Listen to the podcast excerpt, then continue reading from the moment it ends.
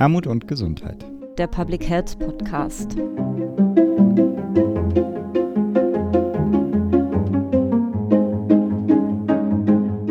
Herzlich willkommen zur 28. Episode des Podcasts Armut und Gesundheit, der Public Health Podcast.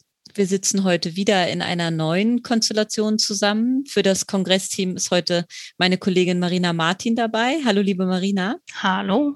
Und ich, mein Name ist Maren Janella und wie immer, wenn wir aufnehmen, ist unser Mitpodcaster Philipp Schunke mit dabei. Hallo auch an dich, lieber Philipp. Salut allerseits. Und wieder haben wir großartige Diskutantinnen eingeladen, die ich Ihnen gerne einmal vorstellen möchte. Es ist zum einen Frau Dr. Susanne Bücker. Susanne Bücker ist Mitarbeiterin in der Arbeitseinheit Psychologische Methodenlehre an der Ruhr-Universität in Bochum. Herzlich willkommen, liebe Susanne Bücker. Hallo. Und mit dabei in unserer heutigen Runde ist auch Dr. Florian Fischer. Florian Fischer ist Mitarbeiter im Projekt Care for Care, Fachkräftebedarf in der Pflege im Zeichen von Alterung, Vielfalt und Zufriedenheit an der Hochschule Ravensburg-Weingarten. Herzlich willkommen auch an Sie, lieber Florian Fischer. Ja, hallo. Und unsere Runde komplettiert heute Frau Dr. Anja Knöchelmann. Frau Knöchelmann ist Mitarbeiterin am Institut für medizinische Soziologie an der Martin-Luther-Universität in Halle-Wittenberg. Herzlich willkommen auch an Sie, liebe Frau Knöchelmann. Hallo. Und auch ganz herzliche Grüße von uns allen geht an Dr. Kevin Dadaczynski, der heute leider nicht bei der Aufnahme dabei sein kann. Bevor wir aber inhaltlich einsteigen, haben wir wieder einen neuen Beitrag für unsere Rubrik Neues vom Kongressteam. Und zwar bist du heute das erste Mal mit dabei, liebe Marina, in dieser Podcastaufnahme. Und ich fände es schön, wenn du kurz ein paar Worte zu dir sagen könntest zu Beginn. Ja, sehr gerne, liebe Maren. Ich freue mich jetzt seit Dezember beim Kongressteam dabei zu sein und das erste Mal den Kongress Armut und Gesundheit mit ausrichten zu dürfen im digitalen Raum. Und ich habe Gesundheitsförderung studiert im Bachelor und auch im Master, habe mich in meiner Masterarbeit mit Armut und auch sozialer Ungleichheit schwerpunktmäßig auseinandergesetzt und um die sozialpolitischen Rahmenbedingungen besser zu verstehen, die darauf wirken, habe ich mich dann anschließend dazu entschieden, jetzt nochmal einen zweiten Master zu studieren und bin aktuell an der Hochschule Zittau-Görlitz und studiere Management sozialen Wandels.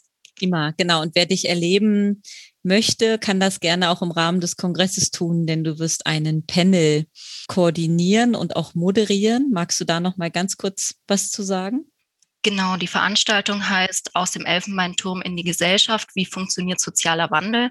Und da wollen wir uns schwerpunktmäßig damit auseinandersetzen, wie wir es schaffen, dass die Ergebnisse, die jedes Jahr wieder auf dem Kongress diskutiert werden, wirksamer in die Politik getragen werden können und wie wir da als Zivilgesellschaft und als Public Health Community wirksamer aktiv werden können. Schön. Ich bin auf jeden Fall dabei und hoffe, viele andere auch. Wir machen heute weiter mit der schon vorletzten Episode unserer vierten Staffel des Podcasts Armut und Gesundheit. Und wir kommen in dieser vierten Staffel zu den fünf Handlungsfeldern der Ottawa Charta zusammen, die ja unsere neue Programmstruktur rahmt. Und wir diskutieren heute das vierte Handlungsfeld, wo es um die persönlichen Kompetenzen gehen wird und möchten dabei den Fokus heute auf das Thema Digitalisierung richten und haben dazu geballte Expertise heute eingeladen.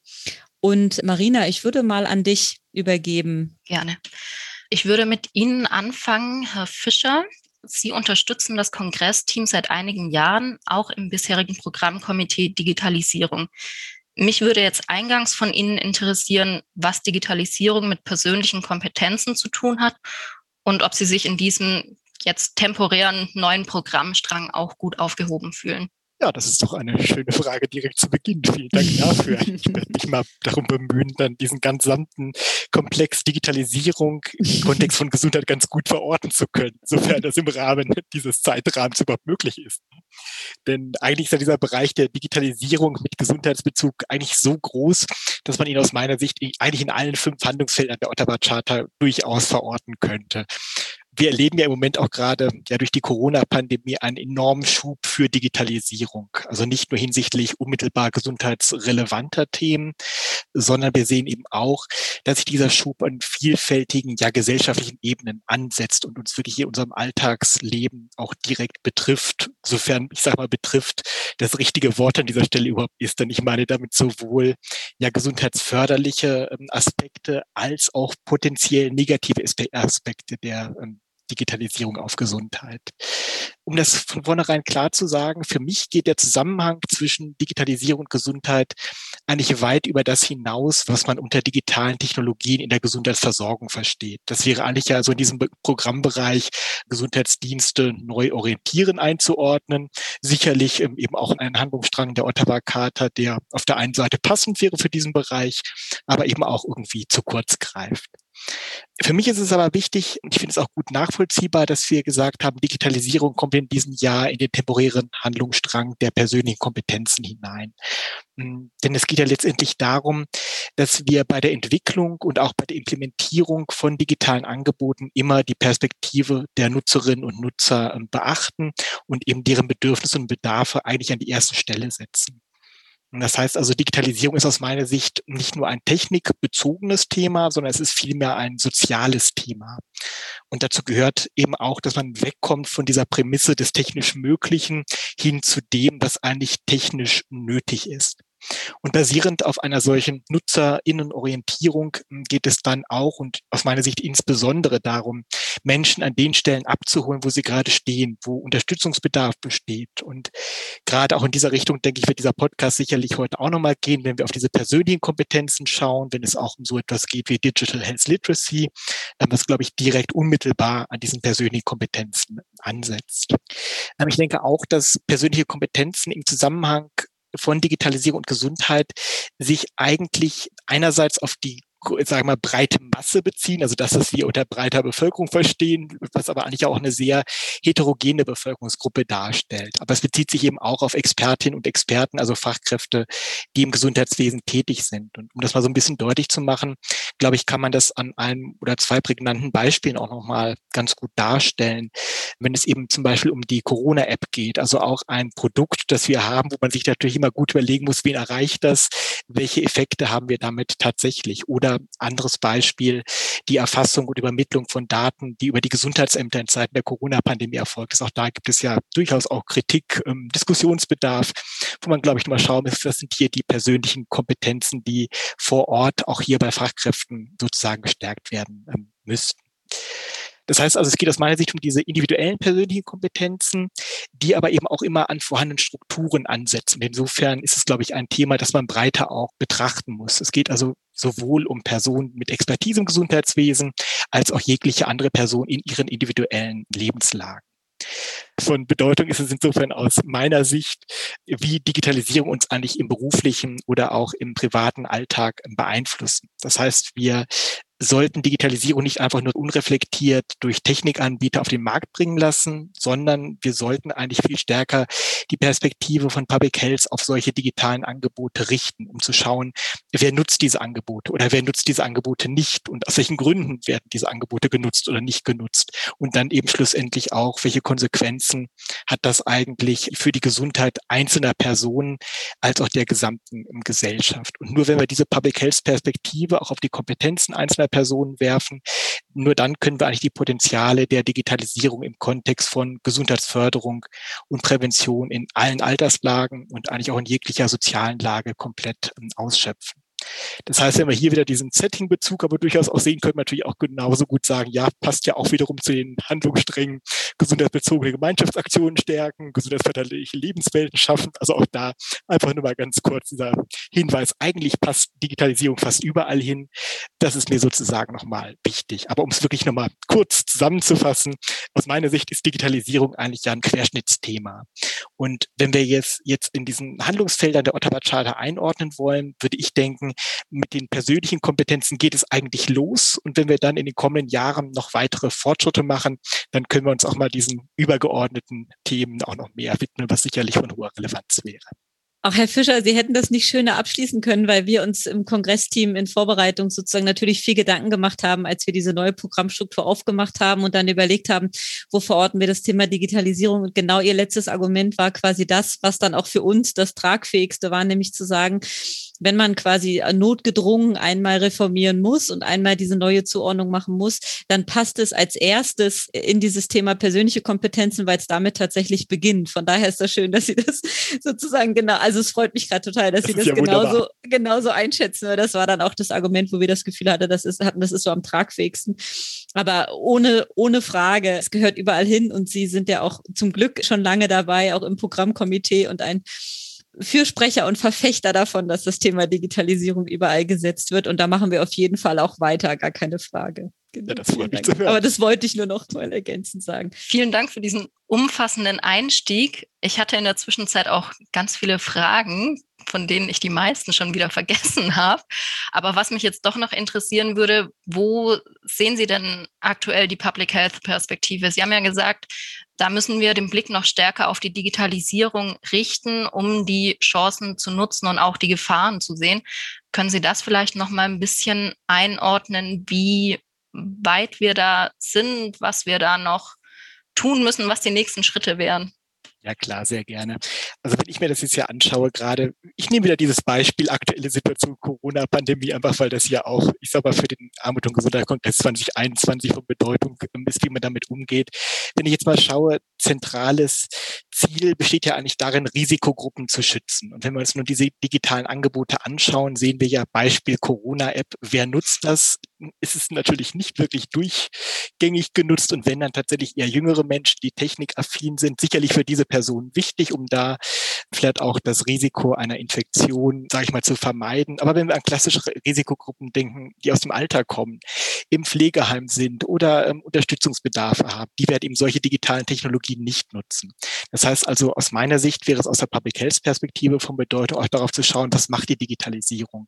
Führt sie vielleicht auch sogar schlimmstenfalls dazu, dass wir dieses Präventionsdilemma noch vergrößern? Also verschärfen wir soziale Ungleichheit vielleicht sogar dadurch? Und ich denke, das sind Aspekte, die wir aus Sicht von Public Health immer mitdenken müssen um so ein Beispiel zu nennen. Man kann natürlich auch nochmal ganz weitergehen und vielleicht auch mal schauen, welche positiven Effekte es hat, um das nicht sozusagen alles nur schwarz zu malen.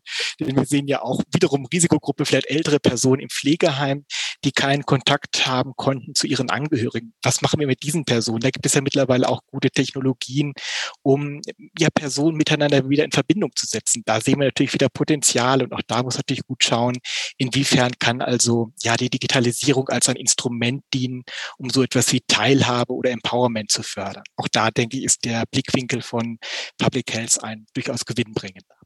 Auch schöner hätte die Überleitung nicht sein können. Wir haben ja mit Frau Knöchelmann sozusagen nochmal eine, eine Expertin auch da genau für diese Frage Digital Divide. Ne? Da können wir gleich nochmal zu.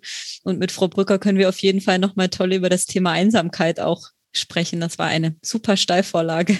Genau, dann würde ich jetzt auch direkt zu Ihnen übergehen, Frau Knöchelmann.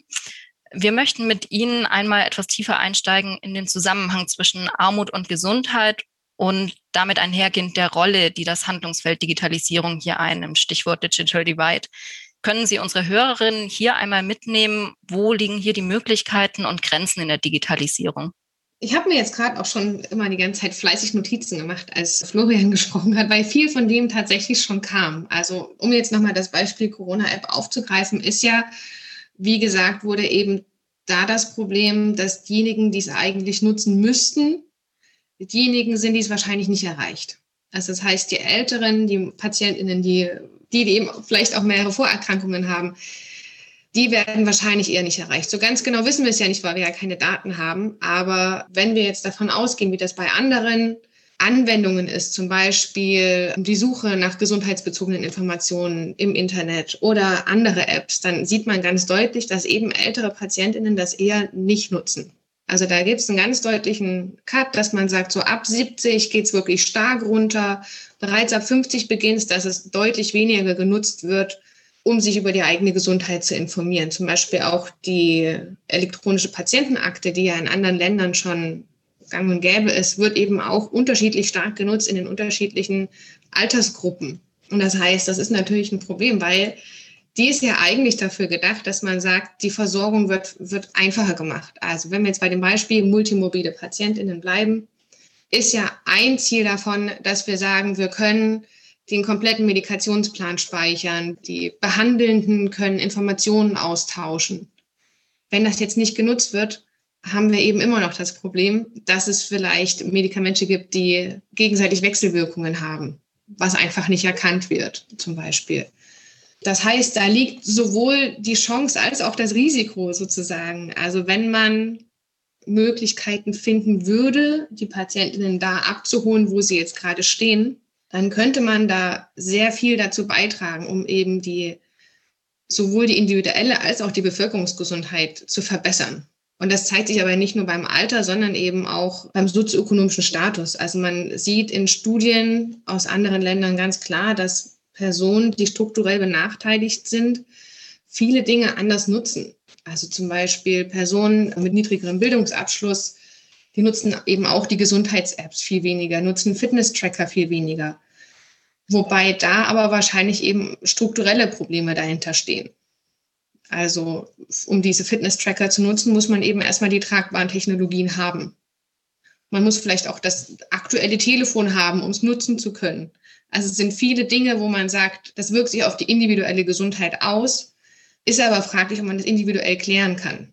Ob man dann nicht vielleicht andere Möglichkeiten sieht, dass man sagt, es läuft eben auch auf älteren Geräten und nicht immer nur auf den neuesten. Es wurden ja jetzt auch die ersten Apps, zum Beispiel die ersten Apps auf Rezept gelistet. Auch da ist natürlich fraglich, wer kann das jetzt wirklich nutzen?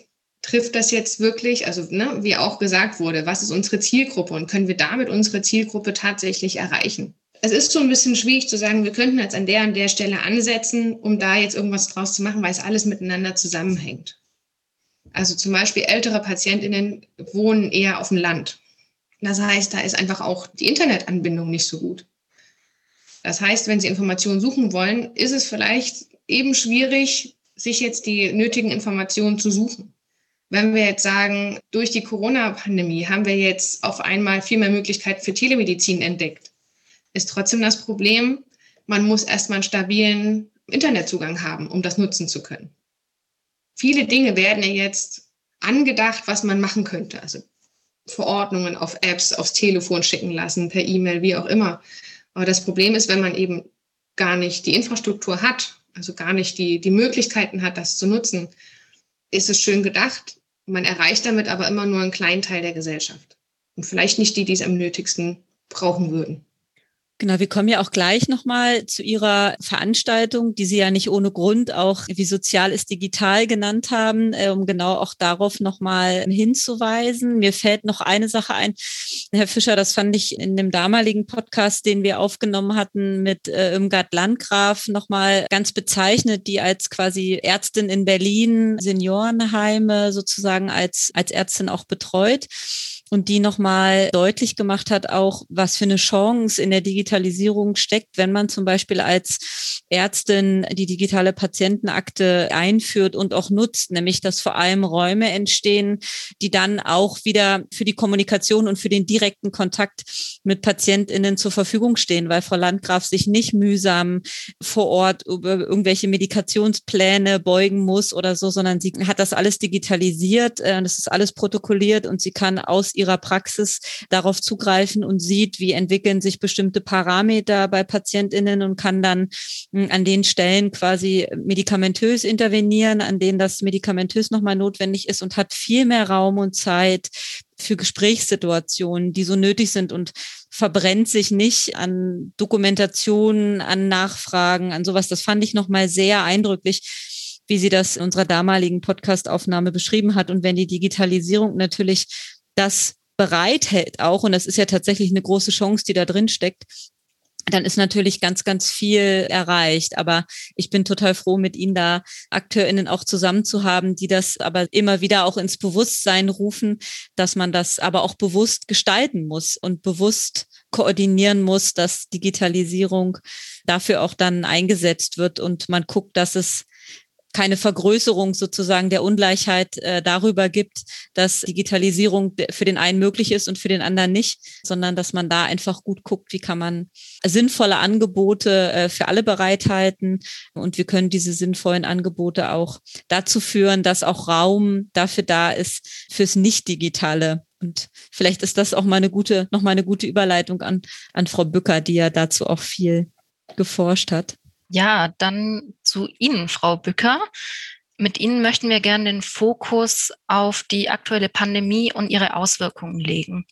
Hierzu forschen Sie aktuell, vor allem haben Sie viel zur Einsamkeit publiziert.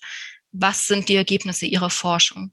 Ja, das ist eine ziemlich große Frage, um das jetzt hier in dem Podcast abschließend zu beantworten. Aber ich glaube, ich würde gerne damit einsteigen, dass ich mich bei Ihnen dafür bedanken möchte, dass Sie Einsamkeit als ein gesundheitsrelevantes Phänomen betrachten. Denn das ist es aus meiner Sicht ganz eindeutig, aber in der Öffentlichkeit wird Einsamkeit häufig nicht als ein solches wahrgenommen. Die allerwenigsten Menschen wissen, dass Einsamkeit gravierende gesundheitliche Konsequenzen hat, und zwar nicht nur für die psychische Gesundheit, sondern durchaus auch für die körperliche Gesundheit. Und wenn wir deshalb über gesundheitsfördernde Gesamtpolitik sprechen, dann denke ich, ist es wichtig, auch über Einsamkeit und soziale Isolation zu reden.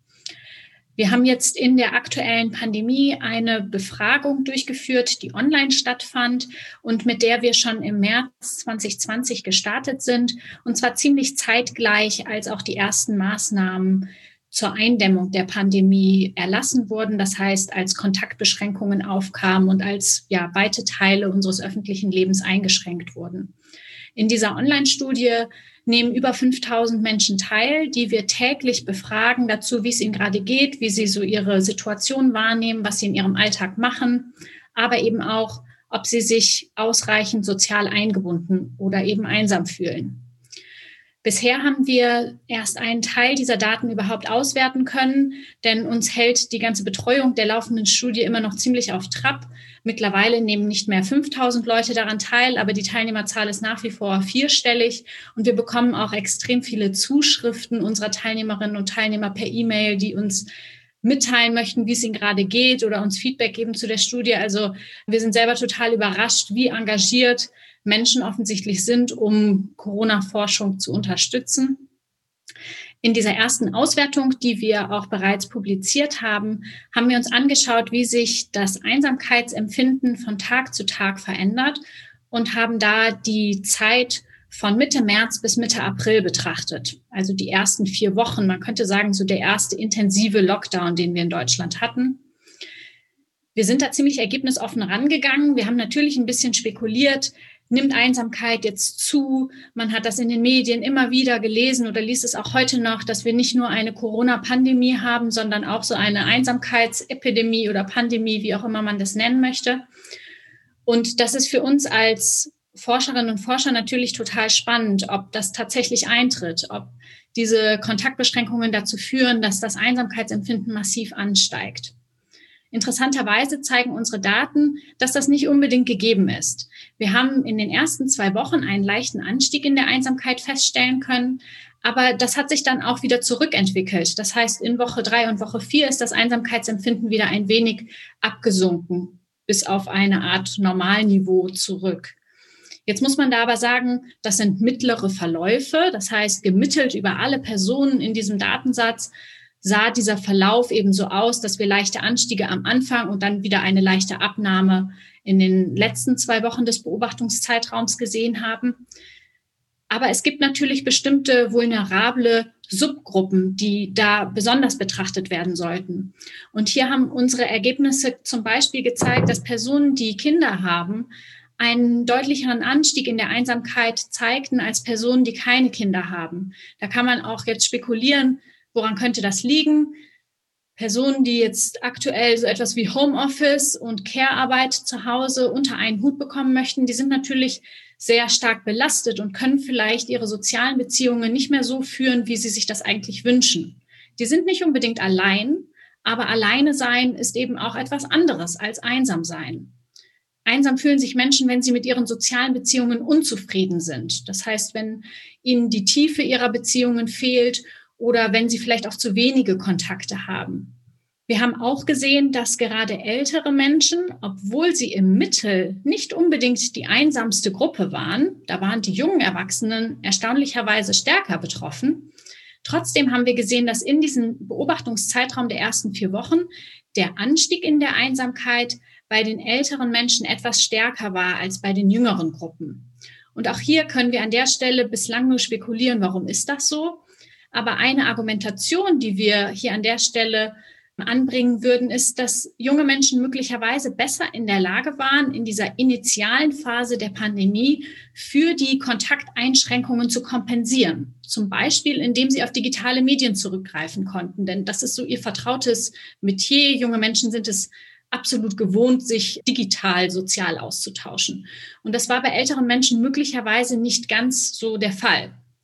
Einschränken sollte man an der Stelle aber natürlich auch erwähnen, dass wir ja eine Online-Befragung durchgeführt haben. Das heißt, die Personen, die in unserer Studie enthalten waren, das sind schon die einigermaßen digital affinen Personen, denn ansonsten hätten sie an dieser Online-Befragung sicherlich gar nicht teilgenommen.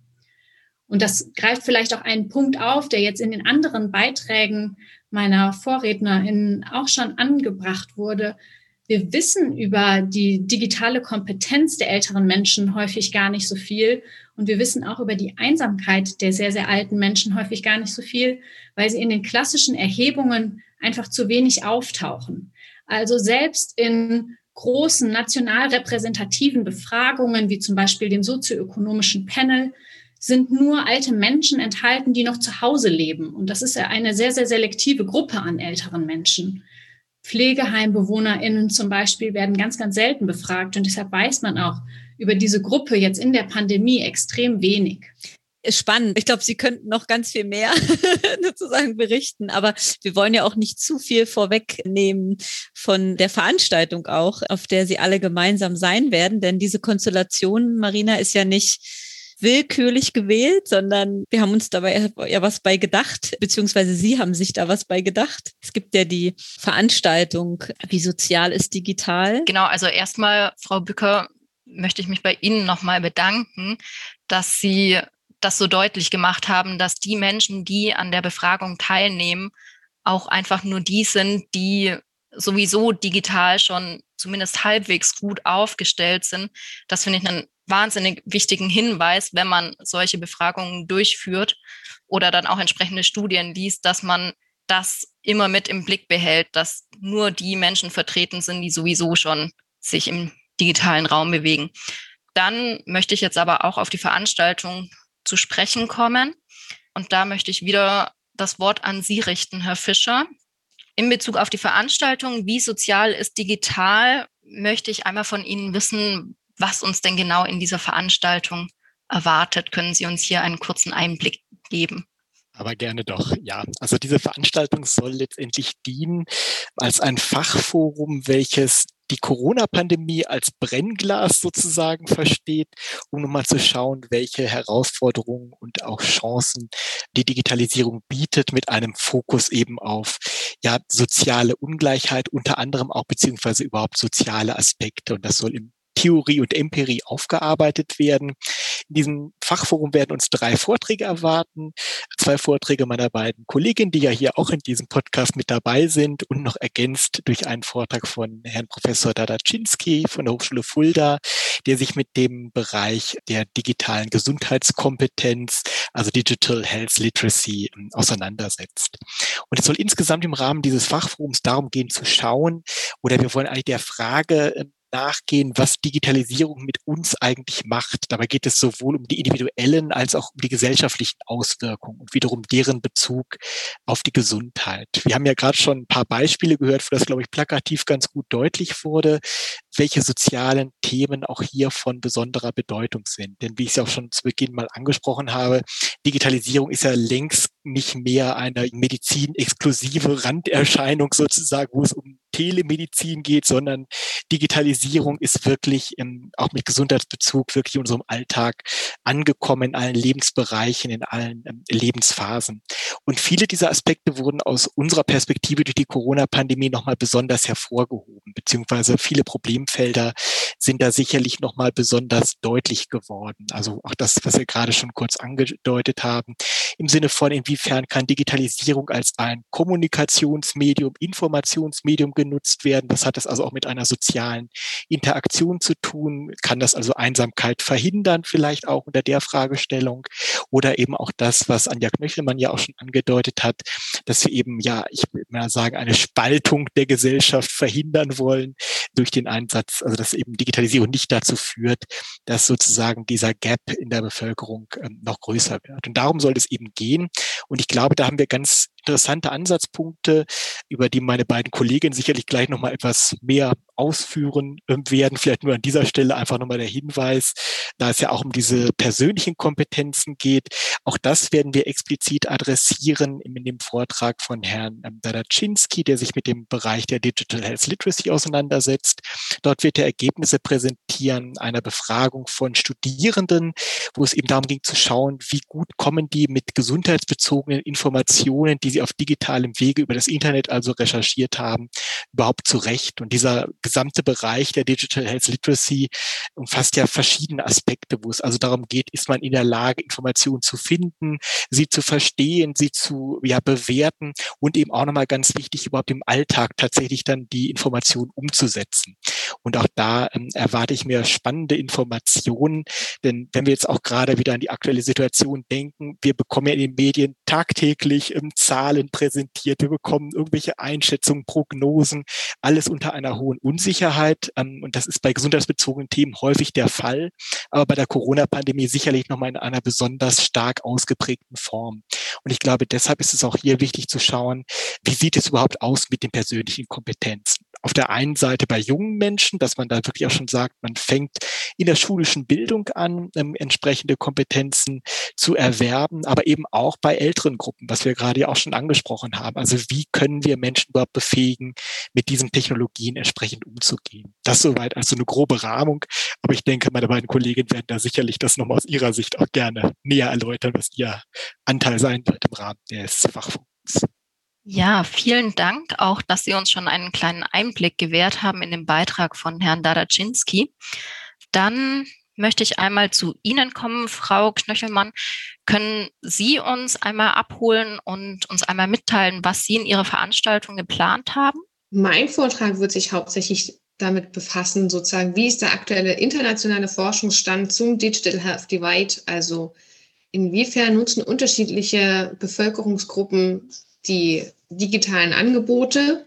Wo gibt es vielleicht noch, sagen wir mal, Verbesserungsbedarf? Also ist quasi das, was die, die wir erreichen wollen, erreichen wir die tatsächlich? Und wir werden erste Ergebnisse präsentieren von einer eigenen Befragung, die wir gemacht haben zur Nutzung von gesundheitsbezogenen Dienstleistungen sozusagen, aber auch sozusagen, wie die Personen dazu stehen, wie sie zum Datenschutz stehen. Und das ist so im Prinzip das, was ich vorhabe. Ja, Frau Bücker, möchten auch Sie den ZuhörerInnen einmal sagen, was Sie in Ihrem Beitrag erwartet?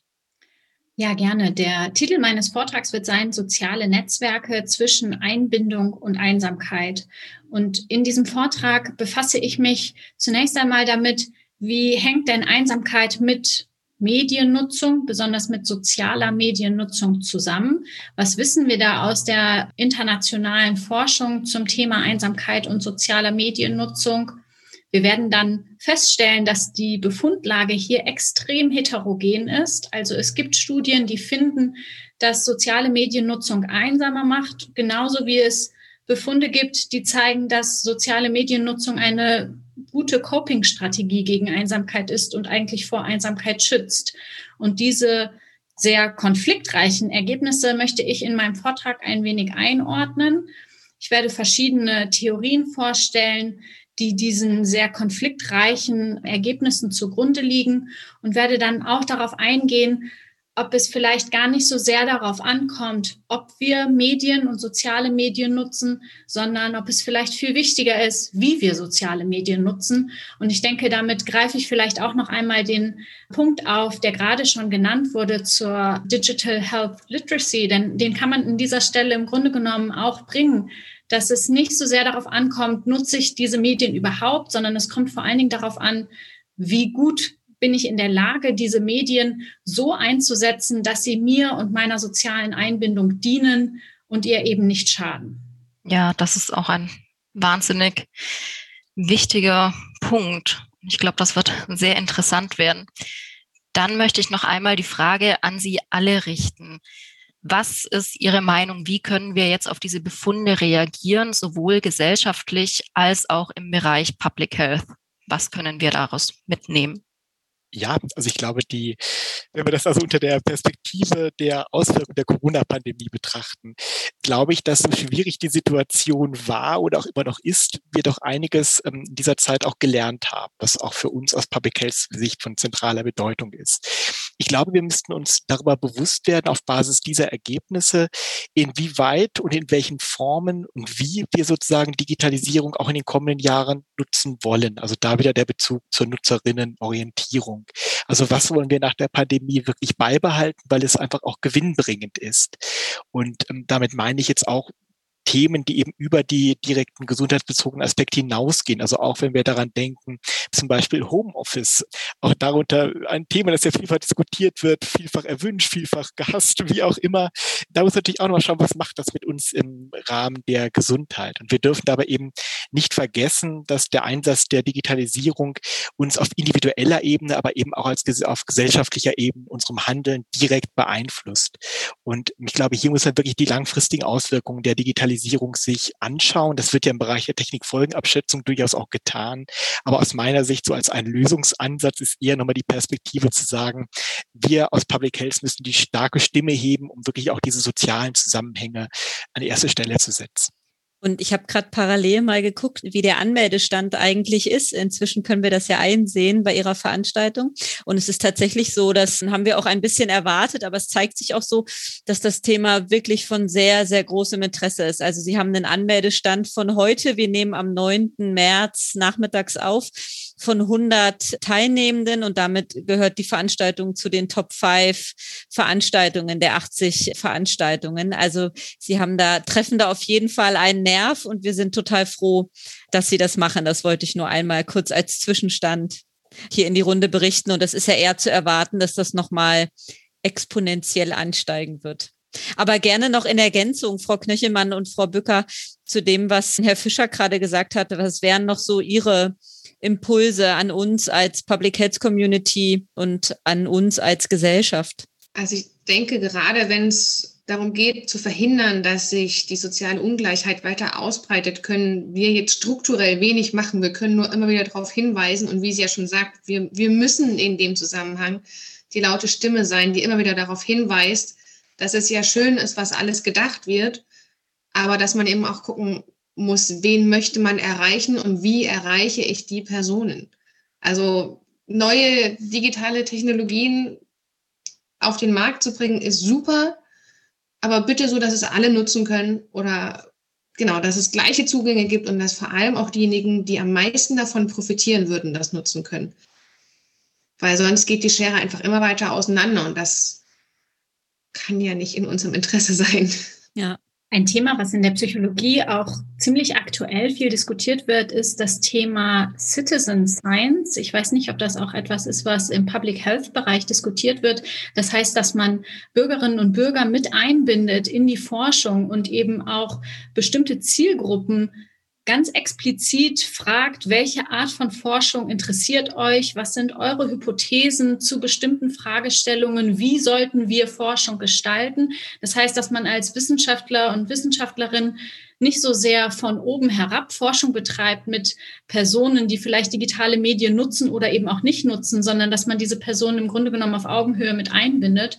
Und beim Thema Einsamkeit und Digitalisierung, gerade bei älteren Menschen, höre ich nämlich von Betroffenen immer wieder, dass sie sich einfach nicht in der Lage fühlen, digitale Medien auf eine Art und Weise zu nutzen, dass sie ihrer sozialen Einbindung dienen.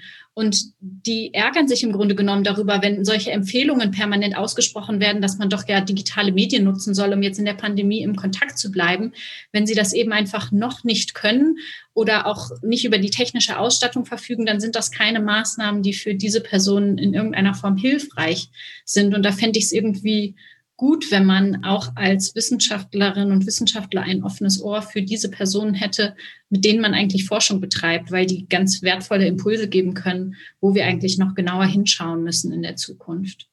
Genau, gerne auch nochmal Frau Knöchelmann und Herr Fischer, aber ich finde das einen sehr, sehr, sehr wichtigen Aspekt. Und es ist schon so, dass im Bereich Public Health dieses ganze Thema der partizipativen Forschung und auch der partizipativen Qualitätsentwicklung, dass der einen ganz großen Stellenwert einnimmt, aber es überhaupt aus meiner Perspektive noch nicht so ist, dass das an allen Stellen State of the Art oder gängige Praxis ist. Und ich, mein Eindruck ist auch, dass wir gerade im Rahmen der Corona-Pandemie, weil wir ja quasi in der ersten Welle eher quasi Betroffene hatten, die von Ischgl im Skiurlaub kamen und irgendwie einen ganz anderen, ganz anderen sozialen Status hatten sozusagen, hm, erstmal betroffen waren und das dann verbreitet hatten und das eigentlich erst in der zweiten Welle man gemerkt hat, dass Menschen sich dann angesteckt haben oder wieder über Dritte und weitere angesteckt wurden, die, die man eher als vulnerabel bezeichnen würde und die dann weniger Möglichkeiten hatten, sich zu schützen weil sie in Berufen tätig sind mit viel Publikumsverkehr, weil sie öffentliche Verkehrsmittel nutzen mussten, weil sie sich nicht ins Homeoffice zurückziehen konnten und, und, und. Die Liste kann man jetzt ewig fortführen. Und dann durch ihre eh schon Vorbelastung nochmal dann auch betroffener waren, häufiger schwerer erkrankt sind und häufiger auch dann vorzeitig verstorben sind. So, das heißt, man merkt in der Pandemie, dass ja auch nochmal äh, quasi ganz, ganz stark und parallel dazu ist aus meiner Sicht die Beteiligung genau dieser vulnerablen Zielgruppen zum Beispiel auch an Strategien der Be Bekämpfung der Corona-Pandemie total zu kurz gekommen. Also ich kann mich nicht dran erinnern, dass es irgendwelche Beteiligungsmöglichkeiten gegeben hat von Initiativen, also zumindest nicht im großen Stile und nicht bislang, um zu gucken, wie können die Auswirkungen abgepuffert, kompensiert werden, sondern das ist alles eine findet alles mit wenig, mit wenig Partizipation von äh, den besonders vulnerablen Gruppen statt. Aber das ist meine persönliche Einschätzung. Gerne nochmal die fachliche Einschätzung auch von Ihnen, Herr Fischer, und von Ihnen, Frau Knöchelmann. Ja, dem kann ich im Prinzip eigentlich nur zustimmen, aber wir sehen ja auch gerade bei vielen ähm, neuen Ausschreibungen, sei es von Seiten des BMBF oder anderen Einrichtungen, dass dieser Bereich partizipative Forschung, Co-Creation ja auch immer mehr an Bedeutung gewinnt. Und ich glaube,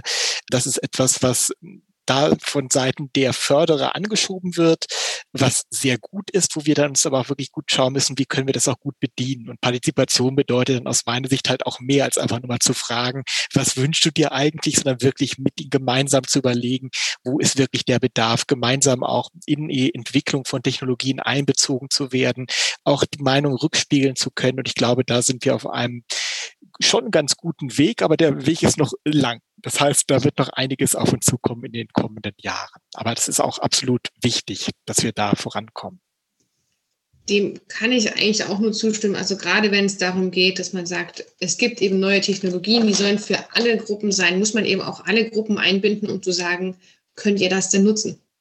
Also ansonsten ist das einfach an der Zielgruppe vorbei und dann kann man es ja eigentlich auch lassen. Ja, das, genau, finde ich fast ein gutes Schlusswort, tatsächlich. Gut gemeint ist nicht immer gut gemacht, das ist so richtig. Genau, dann bleibt mir mit Blick auf unsere Aufnahmezeit, die nämlich jetzt vorbei ist, noch den HörerInnen zu sagen, dass sie die Diskutantinnen erleben können auf dem Kongress Armut und Gesundheit. Der Anmeldelink kommt auch nochmal in die Shownotes am letzten Kongresstag, dem 18.03. vor der Mittagspause um 11.30 Uhr im virtuellen Raum. Die Veranstaltung ist als Fachforum konzipiert, sodass es keine teilnehmenden Beschränkung gibt. Der Anmeldestand, wie gesagt, bislang lässt viele Teilnehmende erwarten. Melden Sie sich gerne weiterhin dafür an und erleben Sie das jetzt angeteaserte dann direkt. Und wir würden in die Shownotes auch nochmal die weiteren Veranstaltungen des Handlungsfeldes vier persönliche Kompetenzen entwickeln für euch packen, damit ihr gucken könnt, was findet in diesem Handlungsfeld denn neben dem spannenden Thema der Digitalisierung noch so statt. Und dann bleibt mir am Ende oder uns, Marina und mir am Ende noch einmal Danke zu sagen. Zum einen für Ihr Engagement hier auch im Rahmen des Podcastes, aber auch im Rahmen des Kongresses und genau, Herr Fischer jetzt auch schon in so vielen Jahren im Rahmen des Programmkomitees. Davon lebt der Kongress natürlich, dass wir im engen Miteinander mit vielen Expertinnen und Experten jedes Jahr diesen Kongress gestalten und 9.3. ist der Dienstag vor dem Kongress. Das heißt, genau heute in einer Woche starten wir ihn und sind schon voller Vorfreude und Aufregung. Und ich möchte Tschüss und Danke sagen. Tschüss. Danke. Tschüss und vielen Dank. Danke. Tschüss.